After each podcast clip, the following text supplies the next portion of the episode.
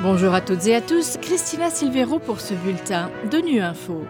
Au menu de l'actualité, l'AIEA fait tout son possible pour empêcher un accident nucléaire en Ukraine, élection du nouveau président de l'Assemblée générale de l'ONU, enfin nous entendons le témoignage d'une casque bleue en République démocratique du Congo.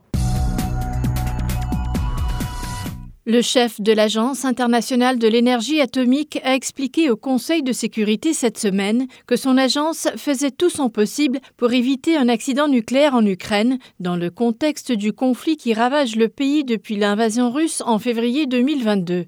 L'AIEA surveille de près la situation à la centrale de Zaporizhia, qui est près de la ligne de front, Jérôme Bernard. Selon le chef de l'AIEA, Raphaël Mariano Grossi, la situation à la centrale nucléaire de Zaporizhia continue d'être extrêmement fragile et dangereuse, alors que les activités militaires se poursuivent dans la région. La centrale fonctionne avec un personnel considérablement réduit et en cette occasion, elle a perdu toute l'alimentation hors site et a dû compter sur des générateurs diesel de secours. Nous avons la chance qu'un accident nucléaire ne se soit pas encore produit. Nous devons faire tout ce qui est en notre pouvoir pour minimiser les risques que cela se produise, a déclaré M. Grossi aux membres du Conseil de sécurité. Après des consultations, le chef de l'AIEA a identifié cinq principes concrets pour aider à assurer la sûreté de la centrale de Zaporizhia afin de prévenir un accident nucléaire. Selon ces principes, il ne devrait y avoir aucune attaque depuis ou contre la centrale. La centrale ne doit pas être utilisée comme stockage ou comme base pour des armes lourdes ou du personnel militaire. L'alimentation hors site de la centrale ne doit pas être mise en danger. Toutes les structures de la centrale doivent être protégées contre les attaques ou les actes de sabotage et aucune mesure ne devrait être prise qui porte atteinte à ces principes.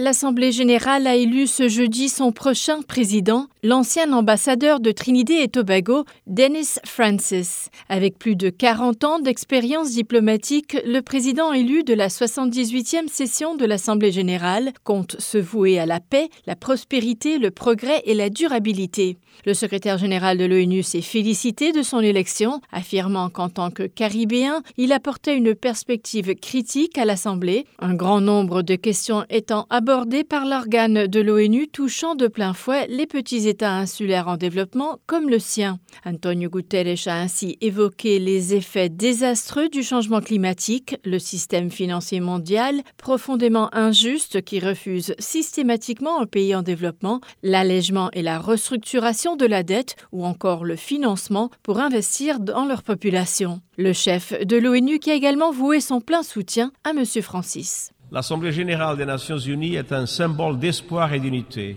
dans un monde qui en manque si souvent. À travers le dialogue et la recherche de consensus, vous démontrez que nous pouvons nous rassembler autour de solutions communes pour relever les défis auxquels notre monde est confronté. Au nom de l'ensemble du système des Nations Unies, je souhaite au président élu beaucoup de succès dans la prise de ses fonctions en septembre. Cette Assemblée et son président peuvent compter sur mon soutien sans faille dans nos efforts pour bâtir un avenir meilleur et plus pacifique pour toutes et pour tous. Christina Andrea Boucourt est conseillère genre et agent de police au sein de la MONUSCO, la mission des Nations Unies en République démocratique du Congo. Depuis son arrivée dans le pays en 2022, cette Roumaine a eu l'opportunité de visiter les différents secteurs où UNPOL est active, une expérience très enrichissante qui a permis à la Casque Bleue de rencontrer des femmes de la police nationale congolaise sur le terrain et constater les défis qu'elles affrontent.